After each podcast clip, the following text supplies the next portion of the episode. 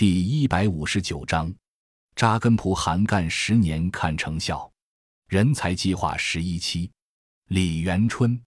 不知不觉在蒲韩乡村已经待了两年多，从刚来时对村民说自己的虚岁，假装年龄大，到现在对村民说自己在村子里生活的时间，来表达自己对扎根乡村的决心。